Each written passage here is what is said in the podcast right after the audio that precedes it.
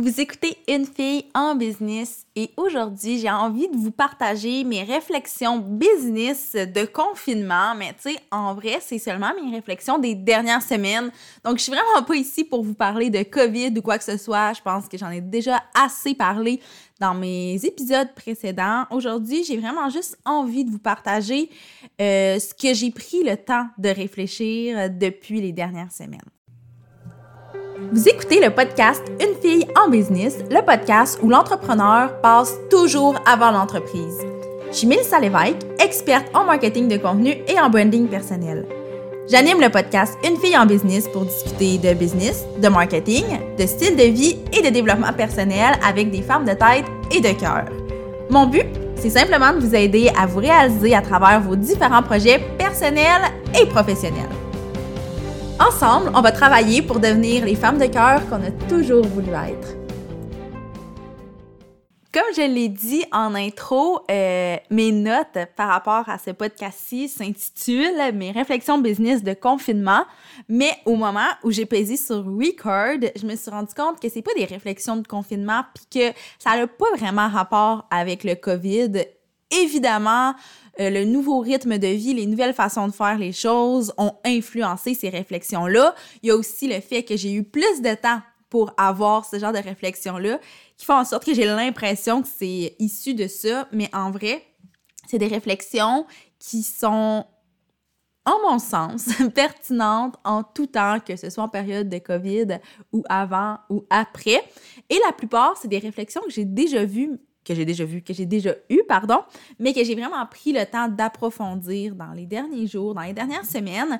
Puis, euh, il y a vraiment beaucoup de stock dans ces réflexions-là, mais j'avais envie de vous partager ce qui, euh, ce qui me semble le plus intéressant à partager de manière publique, ce qui me semble le plus universel, qui pourrait vraiment venir euh, changer votre perception de quoi que ce soit. Donc, bref, je me lance, vous allez comprendre.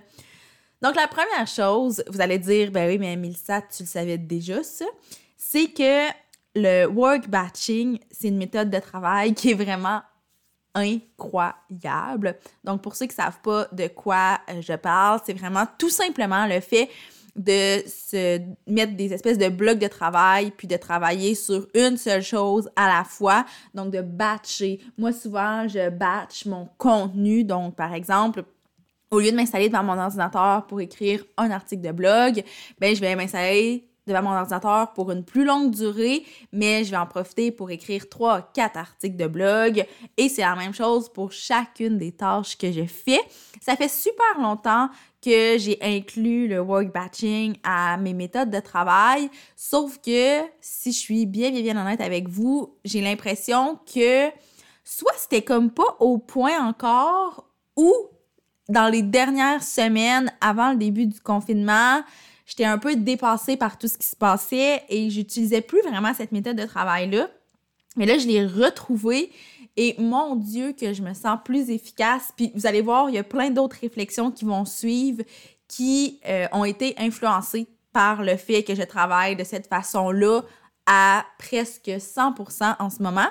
Puis là, euh, je à dire aussi que dans ma façon de travailler, je réalise avec le temps que moi, je travaille vraiment euh, par petits intervalles. J'ai de la difficulté à mettre 100% de mon temps, 100% de mon focus sur une seule chose.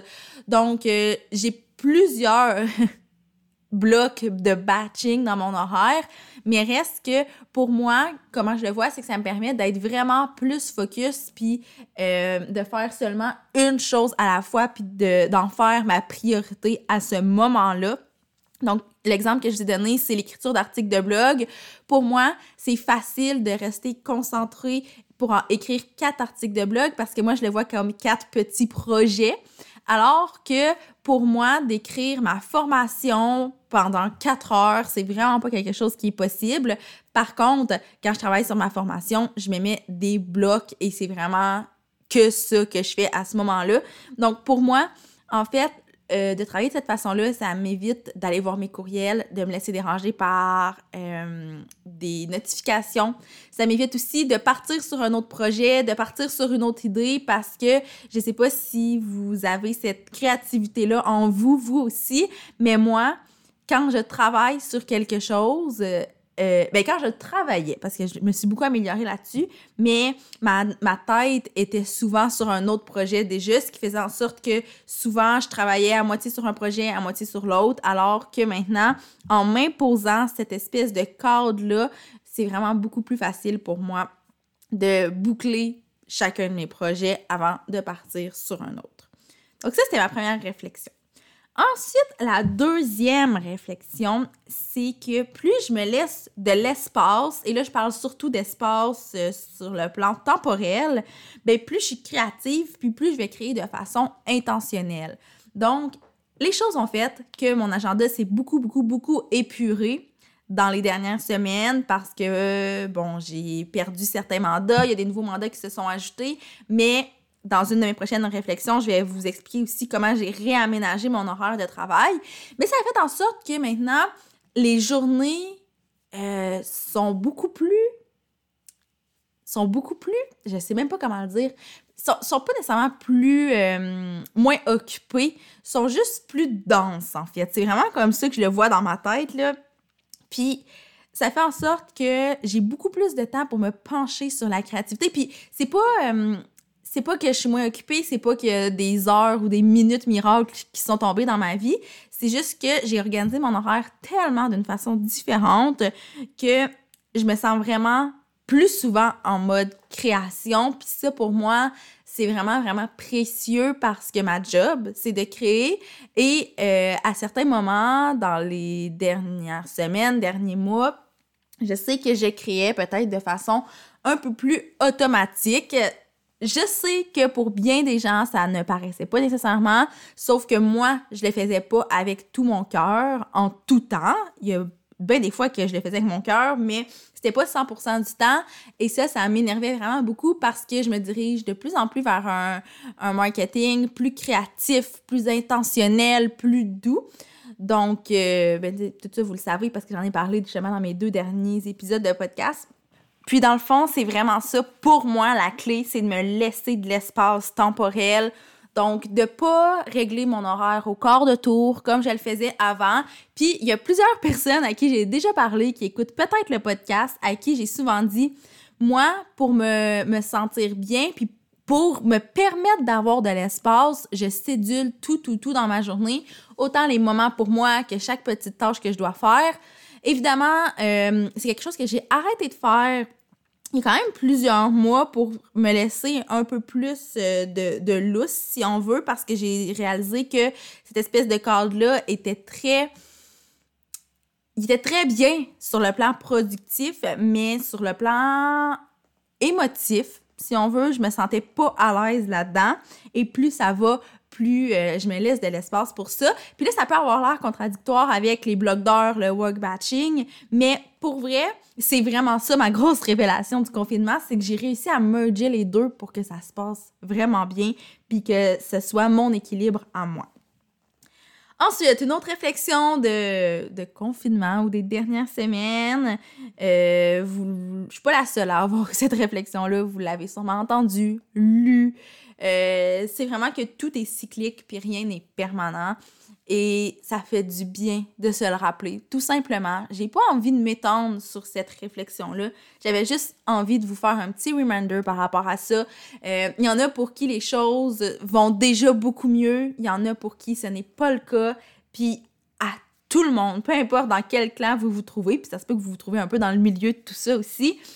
Rappelez-vous juste de ça, que rien n'est permanent, puis que dans quelques semaines, quelques mois, on redeviendra pas on redeviendra pas, on ne retournera pas, pardon, à la normale qu'on connaissait avant, mais on va avoir une nouvelle normalité, on va s'adapter, puis, mon Dieu, j'allais dire, ça va bien aller, ça devient un peu, euh, un peu cliché comme phrase, mais je la crois vraiment.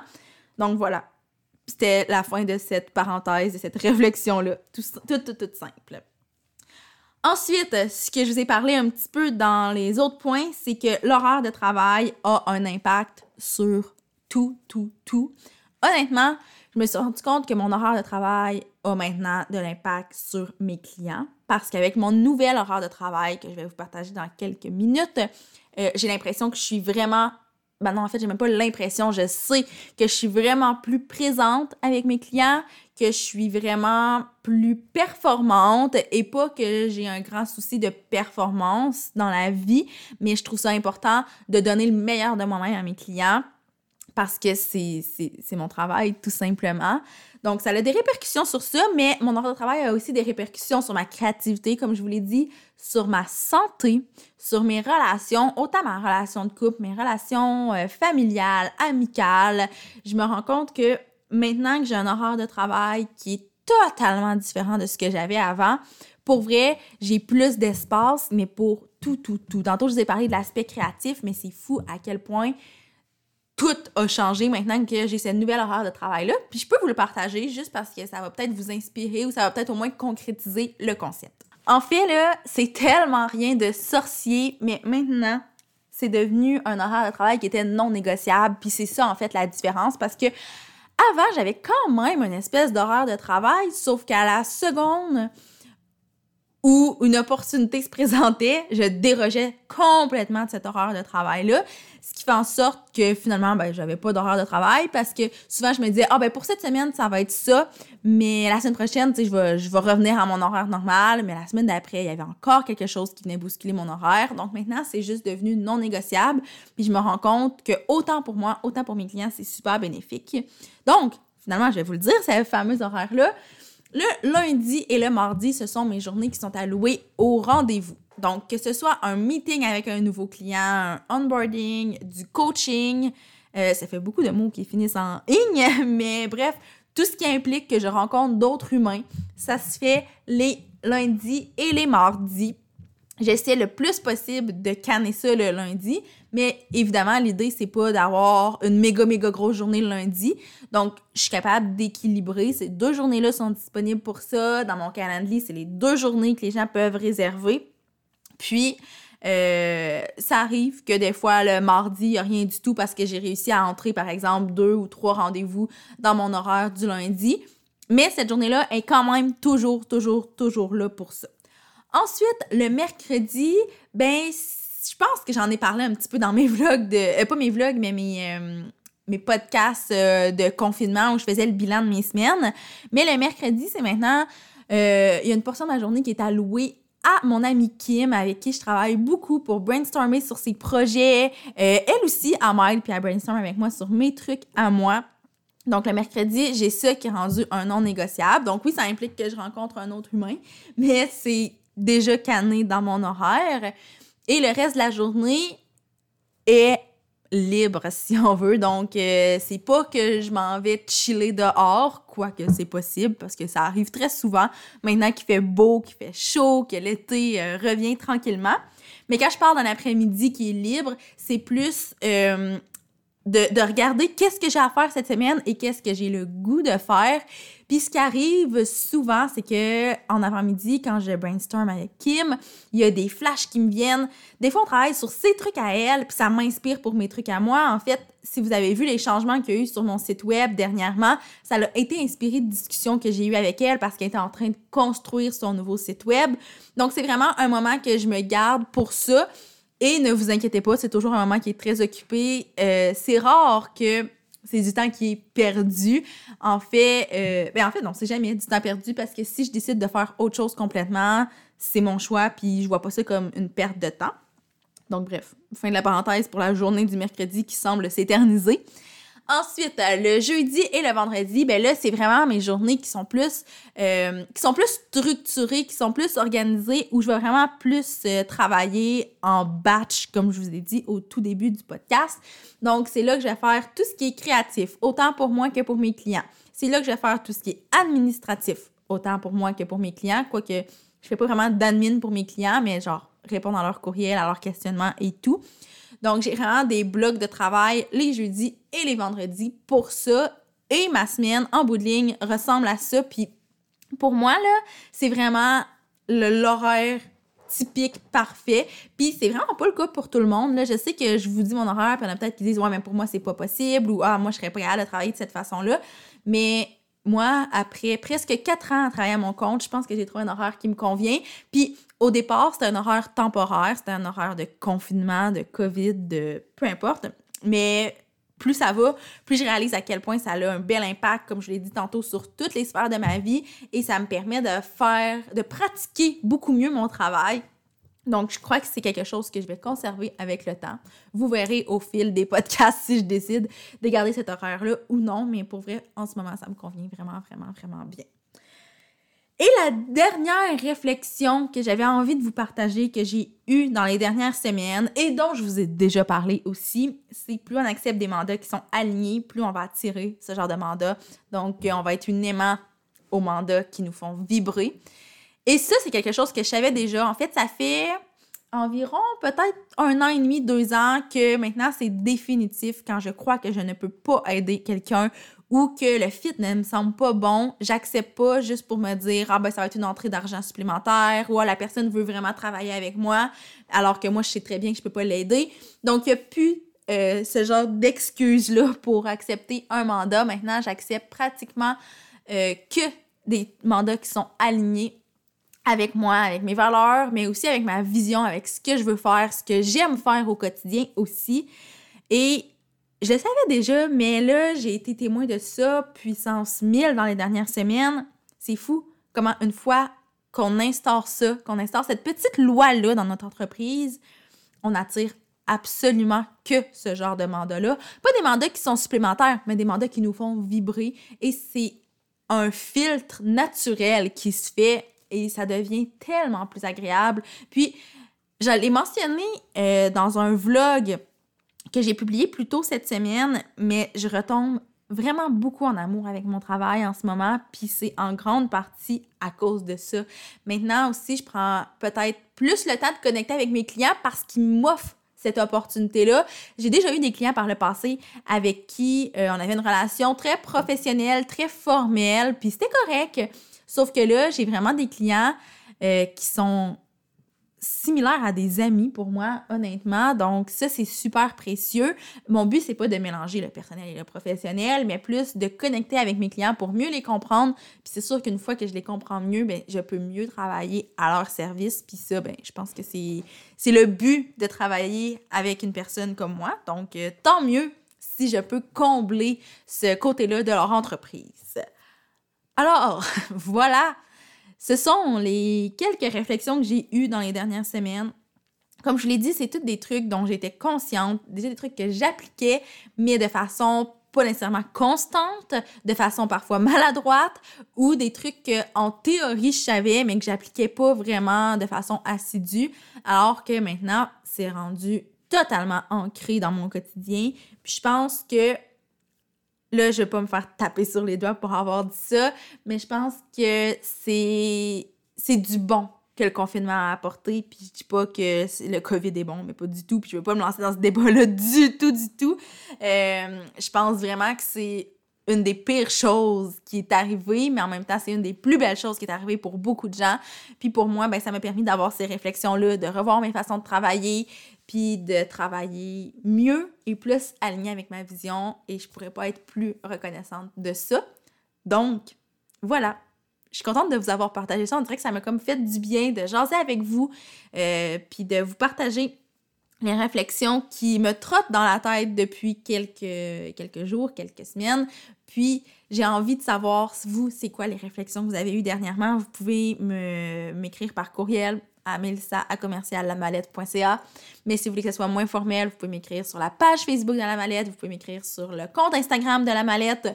Bref, il y a un million de façons de me rejoindre, mais j'ai vraiment le goût de jaser avec vous, de savoir c'est quoi vos réflexions. Donc, n'hésitez surtout pas à me les partager. Et moi, je vous reparle la semaine prochaine pour un autre épisode de podcast.